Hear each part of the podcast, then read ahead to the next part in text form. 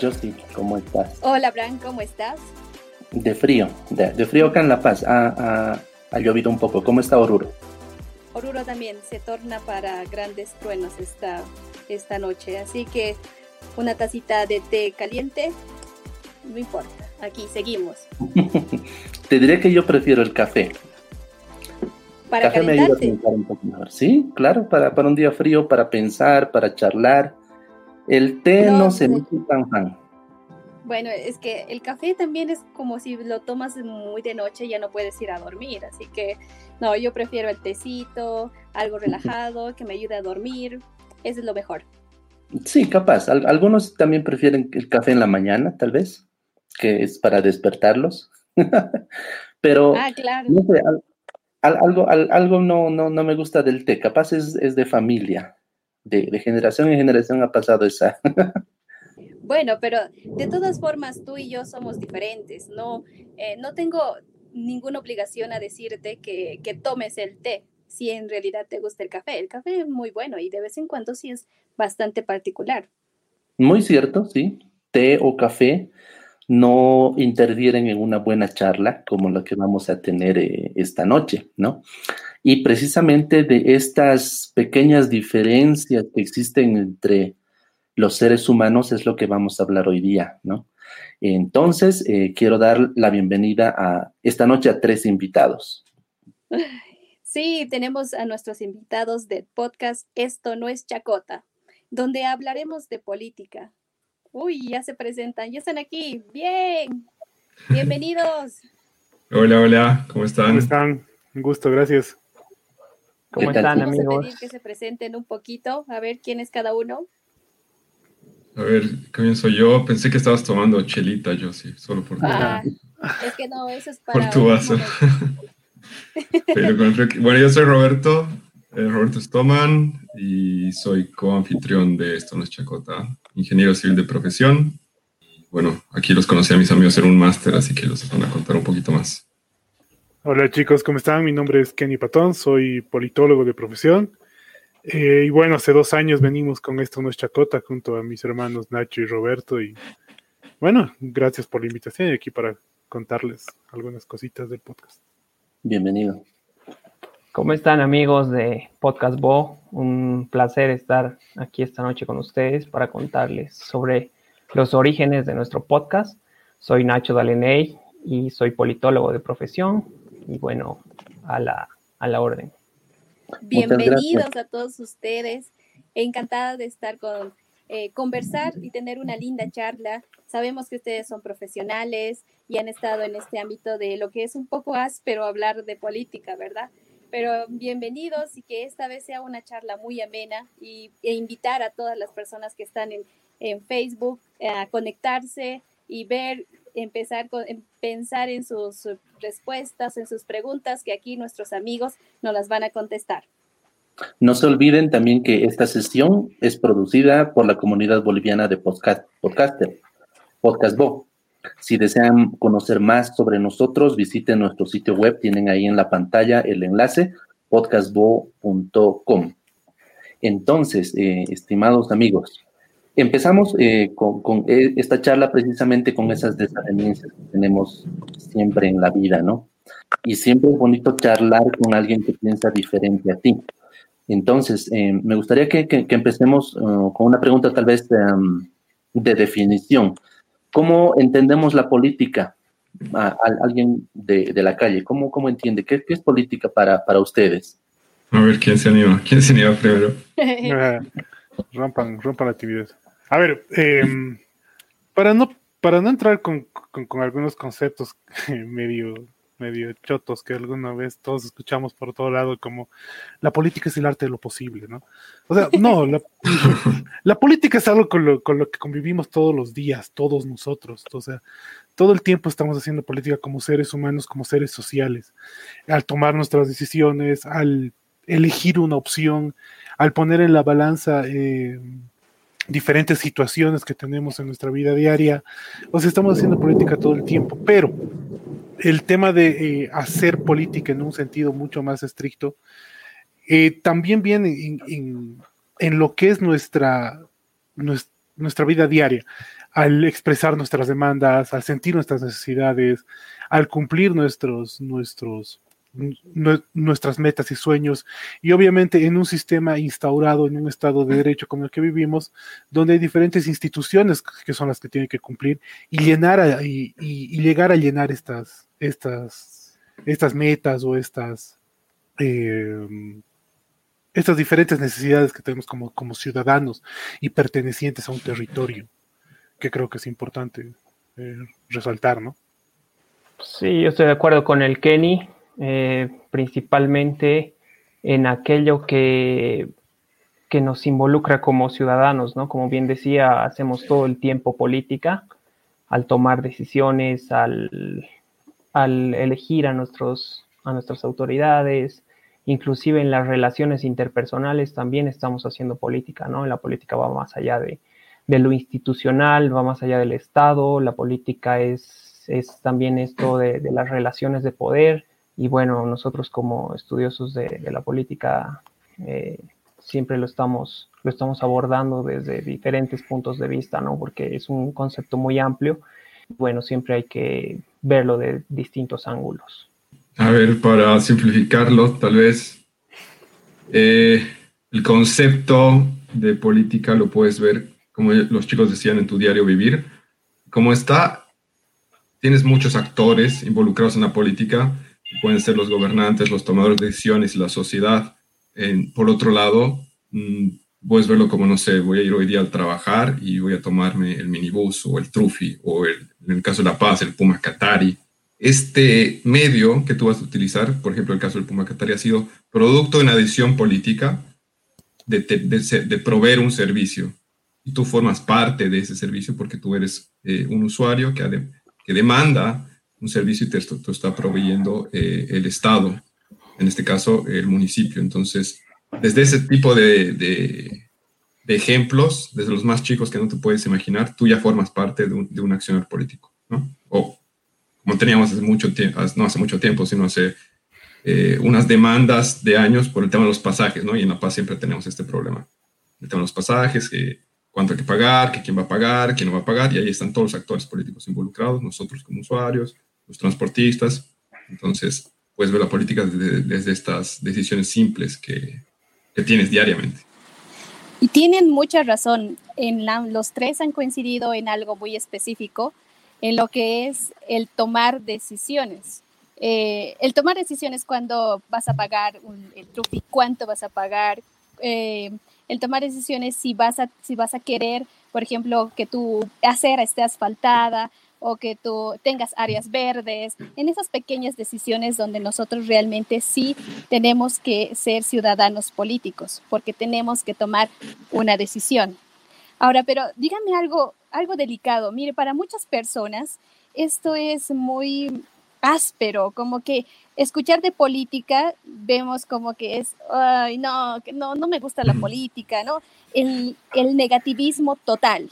¿Cómo hacemos? Eh, cómo despertamos ese, eh, no sé cómo decirlo, esa viveza para poder realmente hacerte como un ciudadano político, porque eso somos.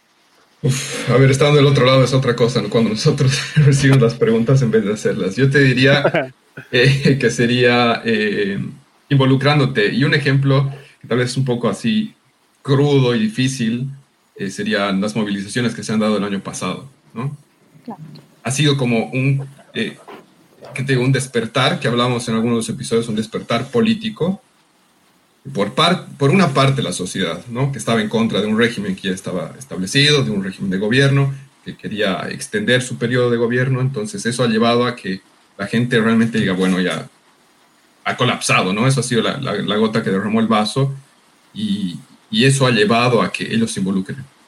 ¿Y por qué tienes esa desconexión? Creo yo, por temas... Eh, que van contra la ética y la moral, ¿no? es cierto? Por ejemplo, temas de corrupción, violación de las leyes, violación de las instituciones, y eso es lo que te afecta y te hace, te hace decir, ah, no, no me gusta la política, todos los políticos son, dan asco, todos velan por sus intereses, todos quieren tirarnos plata, todos nos quieren mamar, como teníamos en la descripción del, del podcast, y creo que eso es lo que te lleva a alejarte, digamos. ¿no? de acuerdo. Además de eso, pienso que principalmente en nuestro país hay una suerte de estigmatización de, del quehacer político, de la política, ¿no? Y creo que esto eh, viene, se viene arrastrando ya a partir de, de, toda esta, de todo este tiempo, ¿no? Después de los gobiernos que, que denominamos de, de la democracia pactada, las megacoaliciones y todo aquello. Entonces ha habido una, una especie de desencanto a partir de, de, esta etapa por la forma en cómo se ha manejado la política, ¿no? El, este tema que, que, siempre se ha hablado del, del pasanacu, el cuoteo, la forma en que siempre han habido estas prácticas de, de prebendalismo, de clientelismo, entonces es algo muy típico, yo creo, de nuestra sociedad el hecho de estar desencantado con la, con, con la política, ¿no? Es algo que, por la experiencia que tenemos como bolivianos, creo que es algo, algo que tú preguntas a la gente, principalmente a los jóvenes, y siempre van a asociar a la política con la corrupción, con, con, el cuoteo y con todo esto que, que, venía hablando, ¿no? Entonces ahí, ahí precisamente nace eh, la necesidad que nosotros identificamos para generar un, interés, ¿no? De, de, la política, por la política, pero por, por la política eh, vista desde, desde otro punto de vista, ¿no? O sea, dejamos de lado todo aquello que, que está eh, ensuciando de, de, alguna forma la política y, tratamos de enfocarlo eh, hacia, otro, hacia otro punto de vista, ¿no? Algo, algo como, como lo que hablábamos al comienzo de, la entrevista, ¿no? La, toma de decisiones, el, el, el hecho de, de, elegir a tus autoridades, el hecho de, de, estar siempre pendiente, de tener esa vocación fiscalizadora, interpeladora que como ciudadanos debemos tener para precisamente evitar que se cometan estos, estos atropellos, estos abusos que eh, los hemos vivido en la década de los 90, los hemos vuelto a vivir en los 2000 y por supuesto ahora en la última etapa también los hemos vivido, ¿no? Entonces es, es como ese estigma que se tiene propio de nuestra cultura política y propio de nuestra, de la forma en cómo se ha manejado la política en nuestro país. Además, tomando las, las palabras de, de Nacho y del, de Roberto, también yo creo que eh, la sociedad boliviana es altamente politizada. Eh, es una sociedad donde la mayoría de las personas por lo menos saben quiénes son los ministros, digamos, ¿no? Y las, y, las organizaciones políticas en varios sectores están presentes. Eh, tenemos juntas de vecinos, en el área rural tenemos las, las federaciones agrarias, tenemos un alto, alto nivel de sindicalismo en muchos sectores donde las prácticas políticas están todos los días, tenemos un histórico sector minero que políticamente está muy bien organizado, eh, tenemos varios sectores de la sociedad boliviana que están diariamente y constantemente haciendo política todo el tiempo. Y bien, eh, y, y, y, si bien en nuestra esfera, digamos, urbana de lo que es la política, eh, vemos alguna, alguna diferencia de, de, de, concepción política tal vez y de percepción política, tampoco tenemos que olvidarnos que eh, estamos haciendo política todo el tiempo. Hablábamos antes de conectarnos el tema de las universidades. Las universidades están haciendo política todo el tiempo, generalmente, y en, especial las, universidades públicas. Y incluso en, los colegios están es, escogiendo gobiernos estudiantiles. Eh, tenemos fede, agrupaciones eh, de, estudiantes como la FES, que o sea, es, un, son, son, son eh, agrupaciones de, estudiantes de secundaria históricas que están hace, mucho, hace muchos años exigiendo cosas, eh, vienen trabajando, o sea, como les digo, vivimos en una sociedad boliviana altamente politizada, todos sabemos lo que está pasando, estamos pendientes y eh, lo que nos lleva a reaccionar o a ver y de actuar frente a algunas cosas también son los son detonantes de momentos históricos, ¿no?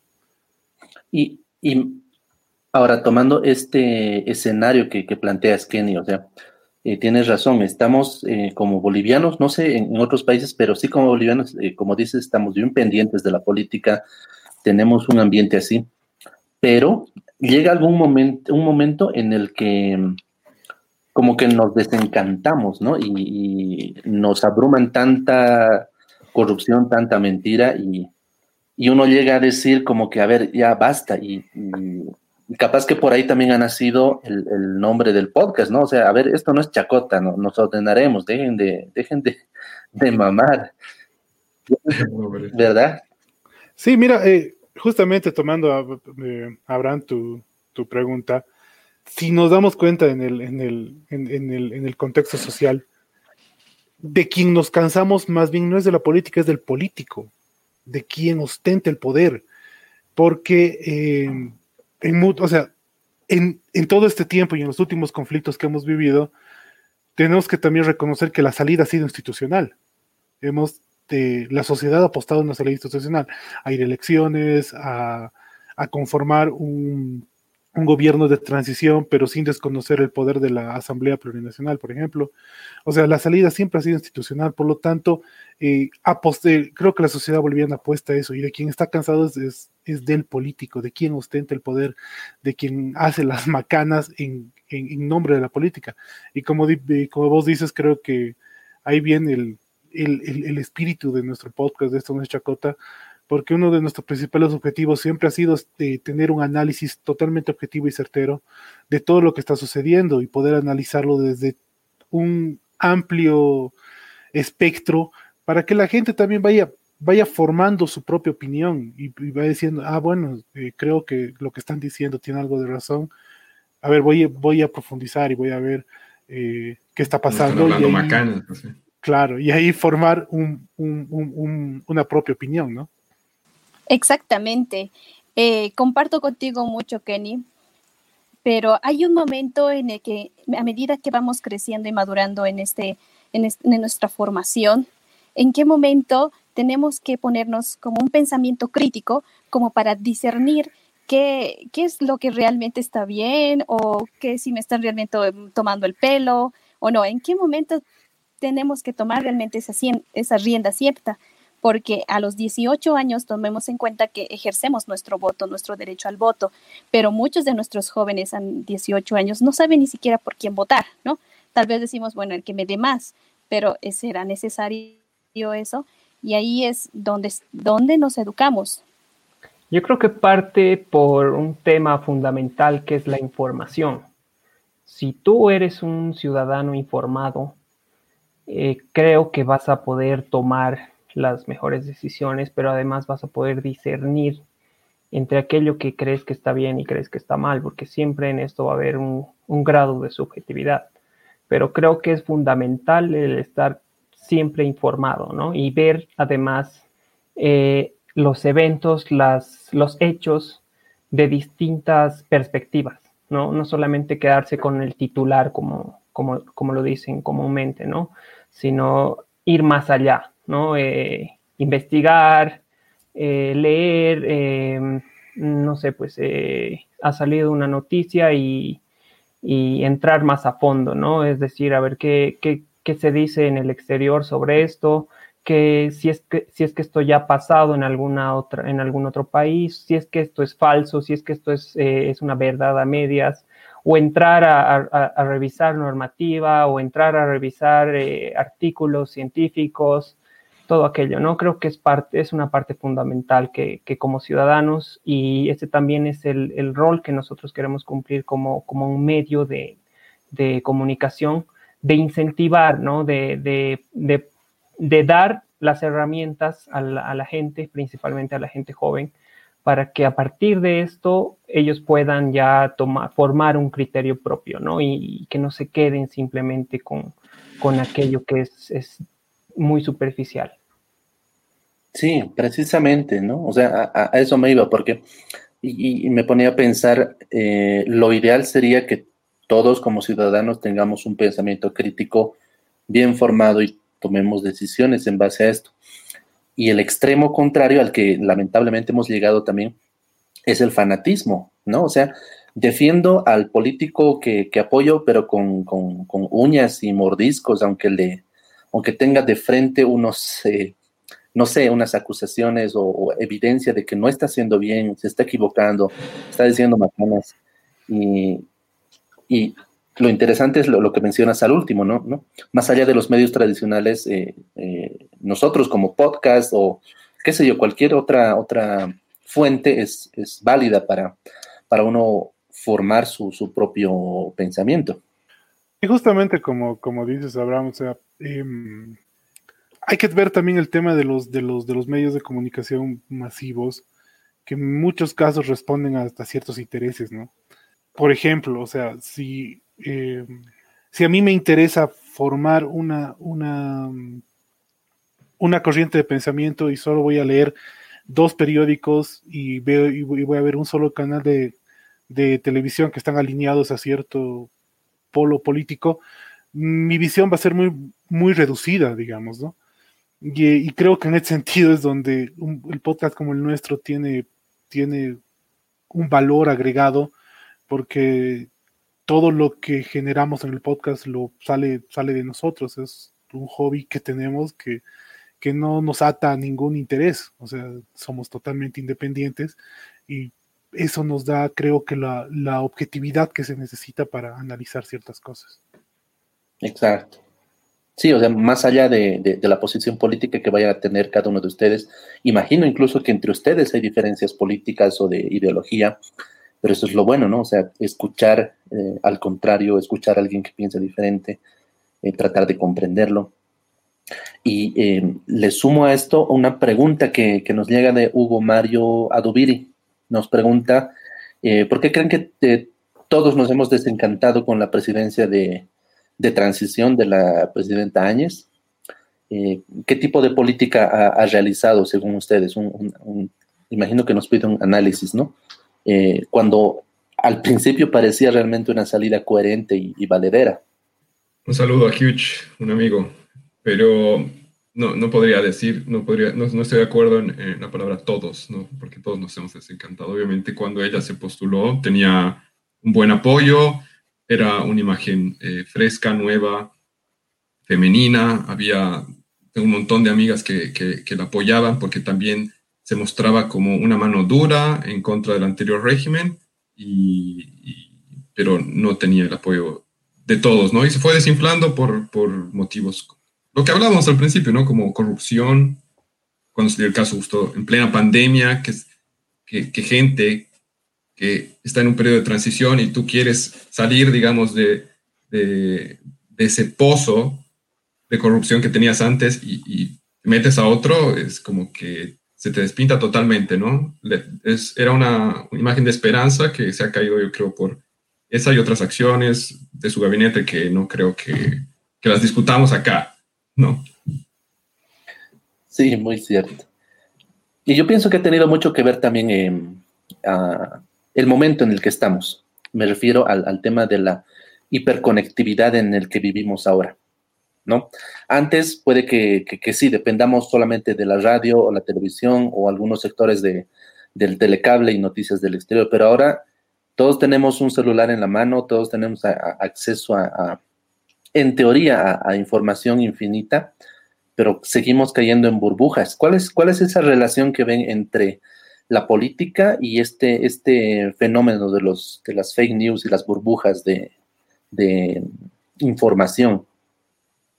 Bueno, para empezar, las burbujas de, información em, te van a reafirmar lo que tú ya piensas siempre, ¿no? más allá de lo que, de lo que pienses sea coherente o no con, la realidad y con lo que esté pasando. Y em, creo que el, tema de, estar hiperconectados y tener un acceso tan irrestricto a la información tiene muchos, muchos puntos de análisis, ¿no? Yo creo personalmente que es algo magnífico, que es algo que, que es, estamos en un momento histórico donde nunca más podemos estar tan informados, pero el, el, tema y lo, que, y lo que tenemos que controlar tiene que ser el manejo de esta información. Em, como, como decía el Nacho al principio, eh, constatar lo que tú lees y lo que ves tiene que ser una práctica casi cotidiana en lo que, en lo que es nuestro, nuestro paso por las redes sociales, porque estamos conectados a redes sociales más de tres horas al día, por lo menos, todos nosotros. O sea, y, eh, la, lluvia de información y la cantidad de información que recibimos es demasiado amplia. Por lo tanto, eso eh, creo que también es un punto por el cual se aprovechan quienes quieren desinformar, porque tampoco hablemos eh, de la política como, como, como este complot, digamos, de desinformación, pero hay, hay quienes quieren hacerlo, eh, hay técnicas que las han pulido durante muchos años y lo están haciendo cada día mejor y están creando justamente lo que, lo que decías, Abraham, estas, estas burbujas de mala información, todos estos, eh, estos sentidos que están dañando más que todo, eh, más que a la política, creo que están dañando a nosotros como, como ciudadanía. Eh, creo que esto está reafirmando muchas pasiones, está acrecentando cierto tipo de sentimientos que no tendrían que ser así. Y he, ahí el, el, peligro de lo que está sucediendo y ahí es donde tenemos que ser responsables en lo que, en lo que vamos a transmitir, ¿no? Claro, aprovechar, es prácticamente evidente. Ah, Adelante, Roberto. Voy a aprovechar que estamos tocando ese tema para, eh, bueno, hacer recuerdo, hemos tenido un episodio con Cristian León donde hablamos justamente de redes sociales, fake news y seguridad digital. Eh, lo pueden ver en Spotify, SoundCloud. Allí, ahí tocamos justamente algo sobre todo esto, pero también sobre algunas instituciones y algunos consejos que nos da Chris en ese episodio sobre cómo contrarrestar las fake news para que los que están viendo ahí les sirva. Le voy a pasar a producción el link para que, para que lo tengan. Claro que sí, estaremos muy, muy atentos y a todas las personas que están, nos están viendo ahora, eh, en cuanto termine la transmisión, ir a cliquear a um, Esto Nuestra Cota, a uno de sus episodios y esto sería más extendido. Bueno, como les decía, eh, hemos tenido prácticamente una tecnología, una era tecnológica en la que estamos viviendo y aquí lo más eh, novedoso que ha sido son las elecciones de Trump y de Biden. Pero mientras habían las elecciones, prácticamente eh, Trump se aprovechaba, ¿no? O sea, trataba de hacer todo por la red social que es Twitter, pero lo cortaban o eliminaban sus tweets. Esto nos, nos lleva a preguntarnos, ¿puede, tendríamos que tener una normativa para acá en Bolivia, para que esto, esta desinformación que se ha, que se ha visto en, en, nuestro, en nuestro país mm, tenga una dirección más clara y concisa? Yo creo que es un tema bastante complejo y creo que eh, deberíamos empezar por lo más básico, ¿no? Que es el, este control, este control ciudadano que debería tener cada, cada persona y esta responsabilidad además de, chequear tu información, ¿no? Antes de, pasar en, temas normativos, yo diría que este es un trabajo que lo deben hacer los ciudadanos, pero además los mismos medios de comunicación, ¿no? El tema de, eh, generar cierto tipo de normativa eh, podría estar sujeto a malinterpretaciones y, y a temas de, de, control de las redes o fiscalización de las redes sociales que personalmente considero que es un, es un universo aparte, ¿no? El tema de las redes. Entonces creo que pasa primero por ahí, ¿no? Eh, la responsabilidad que deben tener los medios, pero además los ciudadanos como tal. Como el Roberto nos decía, hay herramientas ya en nuestro país, hay, hay, hay algunas em, plataformas que, que se están dedicando a, a, chequear las noticias falsas, ¿no? Este tema de la desinformación es un tema realmente muy, muy importante en estos tiempos y que sin duda afectan a las decisiones políticas de las personas, ¿no? Entonces es, algo que se debe de alguna manera controlar y eh, pasa por ahí, ¿no? Creo que es, la responsabilidad de los medios más que todo, eh, de, de filtrar, de chequear toda aquella información que, eh, que, están recibiendo de sus fuentes y antes de, difundirla, siempre debería haber este chequeo, ¿no? Y no, y no tener ese, esa lógica que algunos medios seguramente la tienen, de por ser primicia, lanzar la noticia por más de que sea falso, por más de que estés generando ciertos tipos de desinformación, ¿no?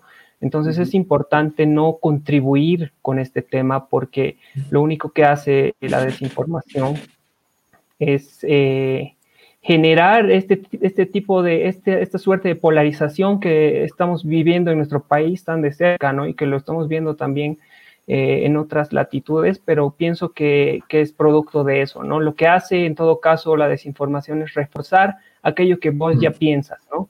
Es decir, eh, salen estas noticias falsas, pero con la idea de que, de que refuercen ese sentimiento o esa, o esa percepción que tú ya tienes sobre algún tema, ¿no? Entonces eso, eso hace eh, que, la gente empiece a reaccionar y que empiece a digamos, a polarizar, ¿no? Entonces, creo que es eh, fundamental el trabajo de los medios como tal, pero también de las personas, ¿no? No te llega una noticia y al tiro ya la compartes en, tus 25 grupos de WhatsApp y ya estás generando esa cadena que en algún momento se tiene que cortar, ¿no? Y es importante, por eso siempre eh, chequear la información. Hay estas, estas plataformas, Bolivia Verifica y Chequea Bolivia, que Chequea Bolivia tiene también su plataforma de podcast. Han estado ustedes con, los, con los amigos de, esta plataforma, así que es importante acudir a estos a, estos, eh, a estas plataformas que también hay a nivel internacional, por supuesto. Acá, acá en todo caso se ha replicado esta práctica, pero es, muy importante que, haya esto, ¿no? Para que de alguna manera también se, pueda, se pueda disminuir el, flujo de desinformación. Sí, totalmente y concuerdo con Nacho. O sea, el tema de la, creo, que el tema no pasa por una normativa ni por una regulación eh, estatal. Creo que el tema es mucho más ciudadano y, y, y de conciencia propia. Y creo que si hay alguna regulación o alguna normativa al respecto, tiene que pasar por el tema de la educación y por el tema de un manejo responsable de, de lo que son redes sociales, más que una una regulación de, controlar estos medios. En todo caso, estaríamos volviendo a la idea que habíamos tocado al principio, ¿no? El pensamiento crítico, que de por sí eh, es súper necesario, ya sea para eh, decisiones políticas y para todo. Exacto. Sí, definitivamente.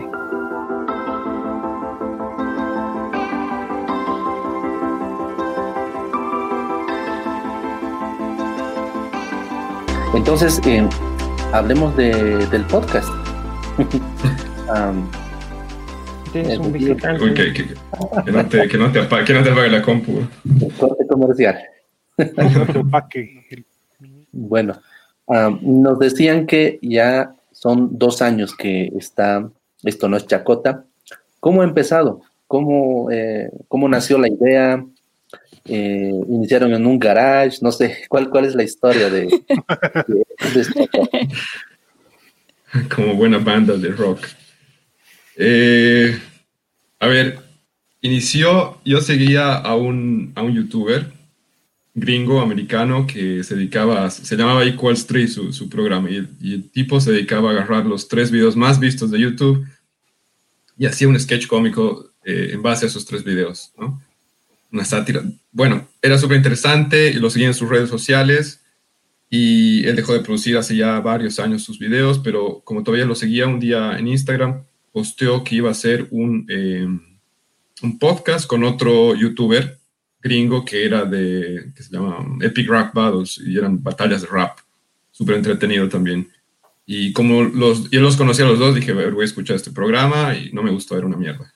Su podcast eh, no me gustó para nada porque hablaban de farándula y, macanas, macanas de, los gringos, que no me gustó. totalmente desconectado, pero ahí conocí la plataforma SoundCloud, porque ellos transmitían por SoundCloud.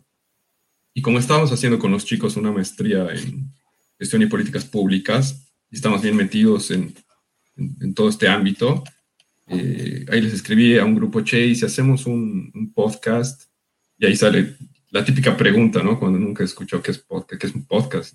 Vos dices, puta, es básicamente radio en diferido, digamos. Eh, y podemos hablar de política, y ahí, fue que comenzó, que, comenzó la cosa y nos reunimos. Y si no me equivoco, fuimos eh, a una salteñería, ¿no? Sí, nació, nació con salteñas. Sí, no ha nacido en una banda, en un, en un garaje, ha nacido más a lo, a lo, a lo polla, en, un, en una salteñería, en, en Obraje. Así que ha sido... Exacto, exacto. Ahí con una libreta en mano, eh, ya empezamos con la típica lluvia de ideas.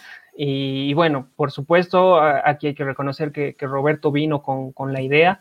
Y bueno, nosotros ya nos, subimos al, tren y nos pareció fantástico porque nosotros como, como politólogos siempre nos, nos, llama la atención estos temas, entonces nos ha parecido buenísima la idea de, generar opinión, ¿no? Entonces a partir de, un podcast y nos ha parecido increíble la idea, hemos, eh, hemos empezado muy así, muy, muy artesanalmente, ¿no? Digamos, porque era en eh, prueba y error, ¿no? O sea, no, no, no teníamos el, conocimiento y bueno, ahí vamos ya remándola, viendo en internet, eh, escuchando algunos podcasts y bueno, ya empezamos con un micrófono, un micrófono que, aquí se los voy a presentar. Es, esta cosita con la que, con la que empezamos.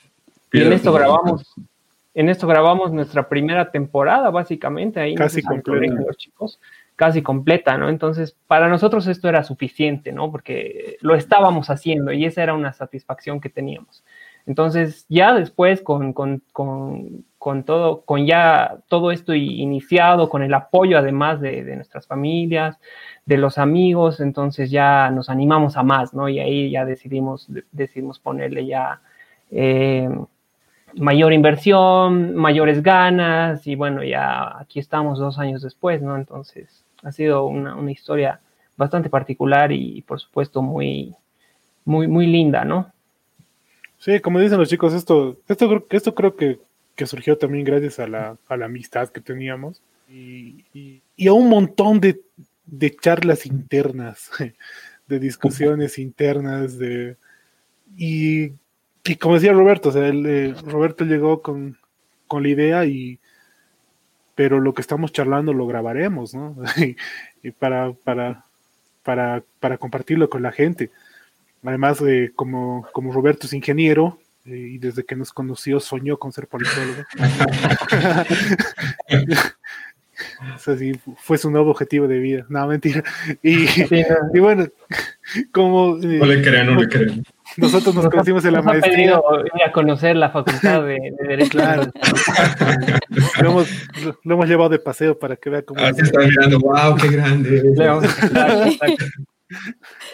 y, no, y, bueno, y, y, ha sido un camino lindo. Creo que hemos, hemos aprendido todo, todo, todos juntos, eh, repartiéndonos las tareas. Eh, y como anécdota, digamos, ha sido desde, ha sido un reto desde, desde conseguir el editor de sonido, e instalar el editor de sonido, aprender a manejarlo, así, chicos, se me ha borrado lo que estaba trabajando, puto, de nuevo, y cosas así, ¿no? pero no, es, ha sido un lindo camino. Confesiones de podcaster. Claro. Y esto hablando de, de libreta en mano, charlas, ideas, díganos cómo es la estructura de su podcast, porque en algunos momentos tenemos invitados, otros momentos eh, están hablando ustedes, pero queremos saber ese pequeño detalle. Que no es chacota. Que no es chacota. A ver, les... Eh, cuando, cuando, cuando, cuando, nos reunimos la primera vez, hicimos una lista de 15 episodios, creo, ¿no? Si no me equivoco. Genial. Con, con, con diferentes tópicos, con diferentes temas, de los cuales grabamos dos. O sea, respetando el orden.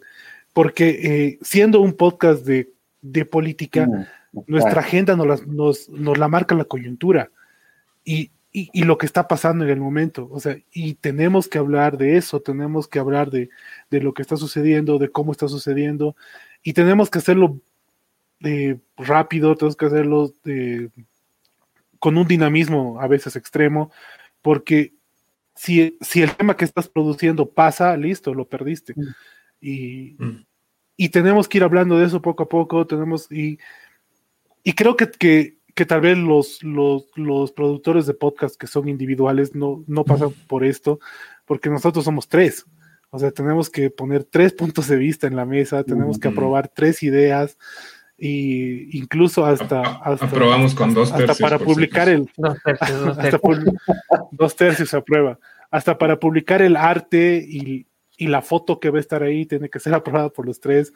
Y es un o sea, y es un es un trabajo constante de, todo. Sí, ahí hemos, hemos tratado de, de imponer una, una, democratización de las decisiones, ¿no? O sea, no, no se trata en ningún caso de, de que ninguno de los tres imponga las, las decisiones o imponga sus, sus, propios criterios, ¿no? Siempre, siempre hemos eh, entrado a consenso y, a, y siempre a, a tomar las decisiones de manera conjunta, ¿no? Por supuesto que hay diferencias, por supuesto que hay disidencias, pero eh, ahí ya es, es, la fácil, ¿no? Dos contra uno, listo, ya el, tercero ya se la chupa y, y aguanta la decisión de, los tres.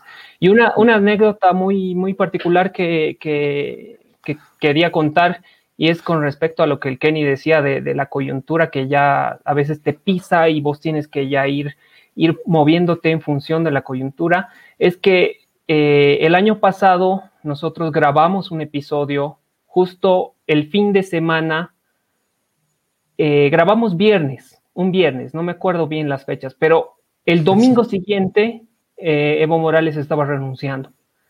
Y nosotros en nuestro episodio estábamos, el viernes lo habíamos grabado, estábamos hablando de cualquier cosa menos de la renuncia. Entonces lo teníamos editado hasta el, hasta el sábado, hasta el domingo, y el domingo salió todo esto, así de la renuncia, de que se fue a, a Chimoré y, ya nuestro capítulo quedó totalmente desfasado. O sea, nos hemos pasado todo, todo ese fin de semana editando el episodio y el domingo nos sorprendieron con esto, así que decidimos eh, quitar, o sea, eliminar, no subir el episodio y hacer otro, ¿no? Entonces uh -huh. eso, eso también era parte de, de, de, la dinámica esta, ¿no? Que como el Kenny decía, eh, de, de, la política, entonces te tienes que ir moviendo con los tiempos que te da la, la agenda política, ¿no? Y eso ha sido un, un, un, una anécdota que, que la verdad eh, nos, ha, nos ha jugado en contra ese momento, pero, pero también nos ha, nos ha enseñado eso, ¿no? Que, que hay que estar en constante movimiento. Justo eso les iba a decir, ¿no? O sea, o sea va, vaya año que han elegido para empezar el podcast, eh, empezando con este tema de las elecciones del año pasado, las elecciones de ahora, el gobierno transicional. No sé, eh, imagino de aquí a unos 10 años el, el, podcast, esto no es chacota, va a ser hasta registro histórico de lo que hemos vivido. esperemos, ojalá, esperemos que ojalá. sea. ¿Y qué otro tipo de anécdotas tienen? Eh, nos contaban backstage un, algo que involucraba un, un anillo.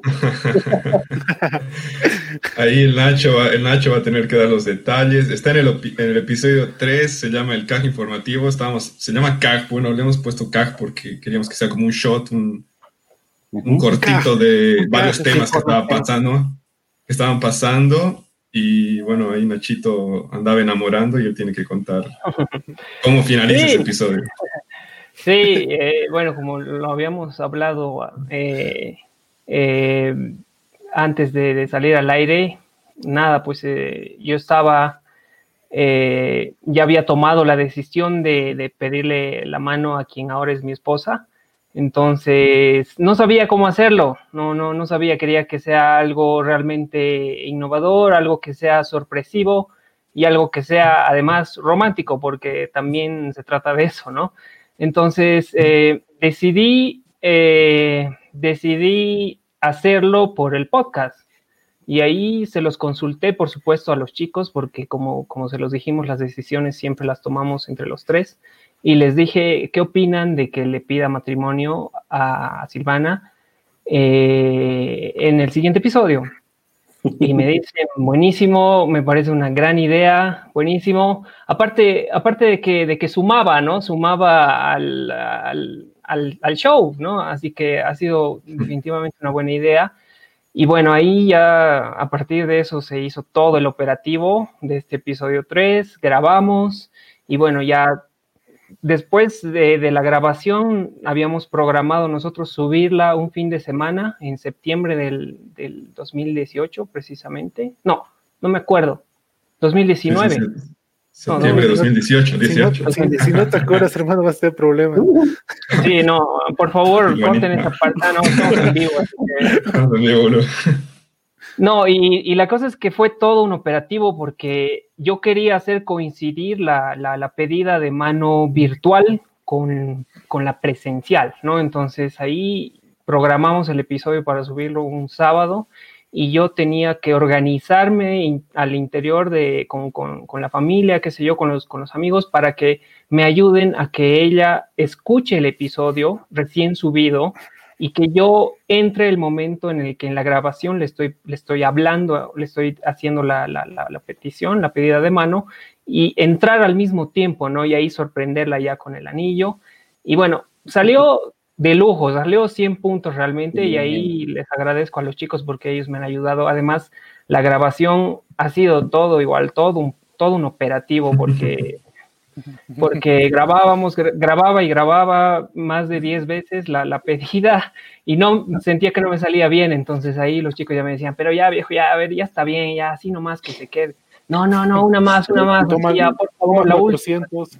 Toma 403 de la mañana, seguíamos intentando, pero no, salió, salió de lujo realmente y, no, pues fue una sorpresa bastante, bastante linda, bastante emotiva y bueno, aquí estoy ahora igual dos años de, bueno, la relación es muchísimo más larga, pero dos años de, que le he pedido a la mano y ya un año de que estamos muy felizmente casados, ¿no? Así que esa ha sido una historia muy linda, quizás la más linda que, que yo tengo del, del, podcast y además que, que es algo que, que nos dice cómo nosotros sentimos este podcast, ¿no? Es, es, algo que va más allá de un simple podcast, ¿no? Es, es, como una, una, una especie de, de, familia. Para mí, esto no es Chacota, es familia. El hecho de haber compartido una decisión tan importante en mi vida con ellos ha sido algo muy, muy, muy especial para mí. Así que, nada, salió todo muy bien y, y ahora estamos aquí felizmente casados, ¿no? Qué lindo escucharlo. Mira que el podcast nos trae no solamente eh, lindas historias o lindas eh, documentaciones, sino también, no sé, lindas pedidas de mano. Así que mira que eh, hablando de podcast, cómo el, podcast nos da esa facilidad, esa creatividad de que nosotros eh, como personas implementemos todo ese mundo creativo y, podamos transmitirlo mediante nuestros episodios, ¿no? Y ahí va, ¿cuáles han sido sus inspiraciones en podcast? Yo los primeros podcasts que escuché eh, fueron el de Kevin Smith, un escritor de cómics que me encanta, y un podcast argentino que se llamaba El Polibot, no sé si seguirá que era un podcast argentino que hablaba de, política, pero yo creo que, entrando al podcast también mucho por el lado del, del, YouTube. Em, como decía Roberto, yo los seguía muchos a los, a, los chicos de Visual Politics. Y em, bueno, y, y cuando Roberto nos, nos planteó la idea, creo que ahí me picó el bichito y ah, bueno, le metemos de uno. Pero sí, sí, sí seguía algo, algo de podcast antes, ¿no? Pero sí, sí de afuera, no, no con, antes de nosotros no, no conocía podcast boliviano, sinceramente. Y con la comunidad creo que ahí escuchamos. Pensamos que éramos los primeros cuando, cuando, ah, son los primeros, ¿no? hay más. Pero no, no, había dos. Estaba, dos. Oliver, ¿no? estaba Oliver y estaba Luis, Luis Muñoz. Y Oliver Marelli. ¿Y tú qué tal, eh, qué tal tus um, inspiraciones, Roberto? aparte de lo que mencionaste ya. Eh, uf, eh, yo te diría que no, no conocía nada y, simplemente no tuve una inspiración directa como para, digamos, basar esto en chacota en eso. Simplemente agarré la idea de Ray William Johnson, que era este youtuber, más lo que mencionó Kenny, Visual Politic, porque después él nos compartió ese canal que yo no lo había visto. Me gustó mucho y dije, ya, hay que hacer algo más o menos en estas líneas, pero queríamos que sea algo más nuestro, más natural. No, no, tuve una inspiración directa en, mm. de la que hayamos sacado algo, ¿no? al, andar, digamos, que lo hemos ido, lo hemos ido creando. A menos de mi parte. Sí, tal cual. Yo tampoco tuve una, una, inspiración como tal, eh, sino después, ¿no? Una vez que ya empezamos, ya empezamos a conocer más la, movida de los podcasts.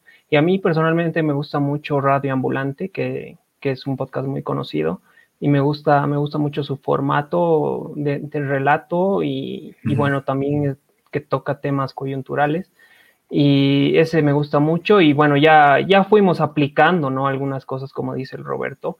Eh, quizás eh, en mi caso fue algo como que mm, a mí me gustaba eh, seguir o al menos intentar seguir la forma de, conducción, pero no necesariamente de gente que hacía podcast, sino gente que también hace medios tradicionales, ¿no? Y ahí un poco era como un mix, ¿no? O sea, ver, ver cómo, cómo debería ser la conducción, cómo debería ser la, producción y, bueno, a partir de eso ya nos fuimos formando y generando ya este, este estilo, ¿no? Que es, que es un, mix, una, una champaina de, estilos, ¿no? Que, que a veces es una, una, conversa entre tres, que a veces es entrevista, que a veces es algo más, más corto, como este CAG informativo que hacíamos. Entonces, es eso, ¿no? Sí, además, como, como dice Nacho, ninguno de nosotros, por ejemplo, tiene formación eh, en comunicación o, o, de, o de locución y nuestros primeros episodios a veces parecían un, un noticiero con palabras difíciles, digamos, ¿no? y, mm. y, sobre la marcha fuimos, fuimos eh, modificando eso, nos dimos cuenta que, o sea, eh, que al público que queremos llegar no podíamos hacerlo con, con un lenguaje muy técnico, si no teníamos que cambiar algunas cosas, pero sobre la marcha, ¿no? O sea, y, y haciendo a prueba y error nuestros, nuestros episodios.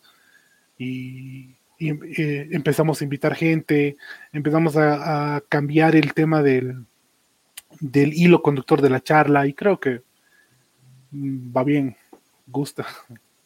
Sí, nos, da mucho gusto. Perdón.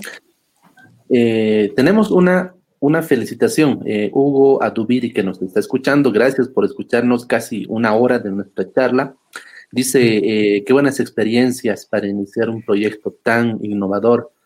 Felicidades muchachos, a seguir cosechando y sembrando mucho más. Gracias, Hugo. Muchas gracias, Hugo.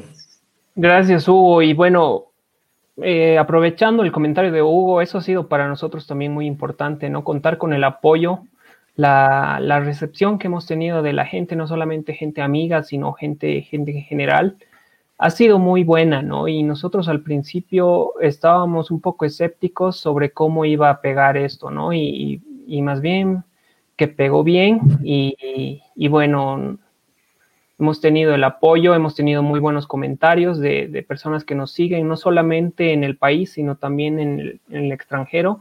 Nos han escrito de afuera algunos, algunas personas, bolivianos que viven afuera, y que, nos siguen y que se informan a partir de nuestro podcast. Entonces, para nosotros esa ha sido una satisfacción enorme, ¿no? Sí, y es muy hermoso escuchar em, mensajes gratificantes de nuestros eh, seguidores, porque nuestro trabajo sí lo vemos como un producto, ¿no? Es eh, un episodio que tú puedes escuchar, pero detrás de eso hay mucho más. Hay mucha, mucho que estudiar, mucho que editar, muchas pestañas que no dormir, y demás. Eh, y sentir esa felicitación y sentir el cariño de las personas con un mensaje que te hayan dicho, me gustó tu podcast, pues es, el, es como el impulso que te da para seguir. Y eso esperamos de todos los que nos están escuchando. Y ahora, ahora que hay una, no sé, un más podcast bolivianos, ¿se animaron a escuchar otros para podernos recomendar? Sí, claro, es creo, creo que la comunidad, y gracias a ustedes, está creciendo a un nivel impresionante y, creo que esta cuarentena a nivel mundial ha sido como que el boom del podcast y en Bolivia hay muy buena calidad, eh, por ejemplo, a mí me gusta mucho óperas y operías de, del Marica de Marica Malcriado, me gusta mucho el de Bernardo Pacheco, Disidente, Disidente si me equivoco, o sea, tienen una muy, muy buena calidad, están muy bien hechos, se nota que, es gente que le pone pasión a lo que está haciendo y, bueno, y, sirve para que esto crezca y, para que la comunidad boliviana cada, cada vez tenga más, más opciones de, escuchar podcast, ¿no? Sí, la verdad es que igual yo recomendaría todo, cualquier podcast eh, de los que de los que estamos haciendo como comunidad podcastera boliviana, ¿no? Me parece que hay muy buenos materiales. y, hay de todo, ¿no? Para todos los gustos. Entonces eso también es muy positivo porque de alguna manera se ha, expandido la idea hacia, hacia, varios, hacia varias temáticas, ¿no? Entonces eh, me parece muy, muy importante y también a partir de estas, de estas eh, experiencias, de estas de, este tipo de, encuentros que, ustedes eh, como Podcast Bo propician, entonces se puede hacer una mayor difusión de, lo que estamos haciendo como, como podcast en, Bolivia, ¿no? Entonces los invito a escuchar a los podcasts bolivianos. Seguramente los, chicos de, la producción van a estar compartiendo ya la, página donde pueden encontrar el listado de podcasts bolivianos, bolivianos y ahí pues habrá un, un sinfín de, de podcast para, para todo gusto. Ahí abajito. Exactamente, ahí abajito. Podcast, podcastbo.com. Podcastbo.com. Hay que darle una chance, como hay categorías, ahí pues todo por, por, gustos, ¿no? Entonces vas, buscas algo que te interese en esa categoría y dale una curiosidad porque hay que apoyar a, a, lo que hace también la gente boliviana. Y de todas las regiones del país. De todas. Tenemos más saludos de, de nuestra audiencia chicos, mil felicidades por su programa. Sigan adelante con todo. Después, toda mi admiración para estos chacoteros. Son unos cracks. Vamos por más. La protagonista. Gracias.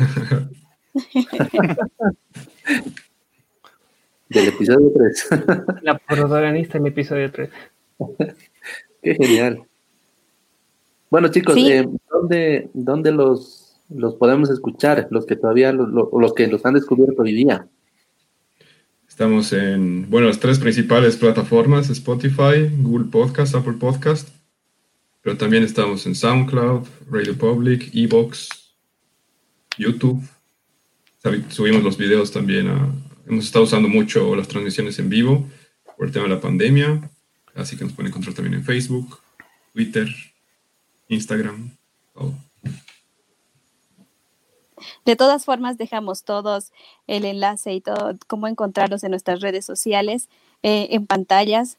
Em, muchas gracias, chicos, por acceder a nuestra invitación de Podcast Bo. Eh, estamos muy complacidos de que se hayan tomado el tiempito, a veces quizás no dormir y estar con nosotros, eh, compartir con toda su experiencia con, con los podcasteros. No, la verdad es que nosotros somos los agradecidos. Gracias a ustedes por, el espacio, por la invitación. Gracias por promocionar eh, los podcasts bolivianos a partir de esta comunidad que día a día va creciendo. Ha sido una linda charla. De, realmente es algo que, no habíamos hecho, ¿no? De, desde que hemos empezado a charlar sobre los orígenes del podcast. Y es recordar eh, cómo ha empezado y cómo hemos ido arrancando esta historia. Es la verdad muy bonito, así que se los agradezco y vamos a estar presentes para cuando ustedes nos necesiten. Sí, chicos, gracias. Gracias a ustedes, gracias por, lo que hacen, por su, por, su, por su, trabajo. Creo que es muy importante para, para la comunidad del podcast en Bolivia y ha sido una linda charla y gracias por tenernos presentes. Antes de despedirme, quiero aprovechar el espacio para este espacio para lanzar la primicia que tenemos como esto es Chacota. Vamos a postear eh, en, en nuestras redes eh, espacios o necesitamos gente también que se quiera unir al proyecto. Así que los requisitos y todos estos detalles los vamos a postear eh, en nuestras redes, ni bien acabemos acá. Y así que si alguien conoce a alguien que quiere meterse al mundo del podcast o que quiere también participar de este proyecto, va a ser más que bienvenido o bienvenida. Muchas gracias a ustedes y al equipo por esta bella entrevista. Qué lindo, entonces los esperamos. Eh, yo soy Josie Matías de Podcast Bo, desde Oruro les transmito. ¿Y mi compañero? Bueno, mi nombre es Abraham Marca y si bien nosotros somos tal vez la cara visible ahora, esta sesión ah, tiene a mucha gente, un equipo detrás también. Eh, entonces me gustaría también saludar a Jocelyn Dorado, Oliver Malele, Richard Mujica, Pablo Pando y también Roberto Stoman, ¿no? Que ahora está como, como invitado, pero también es parte de, nuestro lunes eh, vivo de Conociendo a Podcast Bo. Entonces, a nombre de la comunidad boliviana de podcasters, eh, agradecemos a la audiencia, gracias por quedarse con nosotros y visitarnos cada lunes en nuestra charla, a quedarse hasta este momento con nosotros. El siguiente lunes nos eh, tenemos como invitado a los productores de Insustituible. Insustituible. exactamente. Entonces, ah, muchas gracias a ustedes, chicos. Ha sido lindo charlar. Eh, siempre bueno ah, hablar de estos temas eh, nos podríamos quedar mucho tiempo más, pero ya, ya le hemos quitado, quitado una hora de sueño a, Roberto. no se preocupen, no se preocupen. Eh, para eso estamos. Está acostumbrado. Está acostumbrado. Hay que editar aquí los, nos episodios. adelante los entonces. Gracias, chicos. Chao, Muchas gracias. Chao, Hasta la próxima.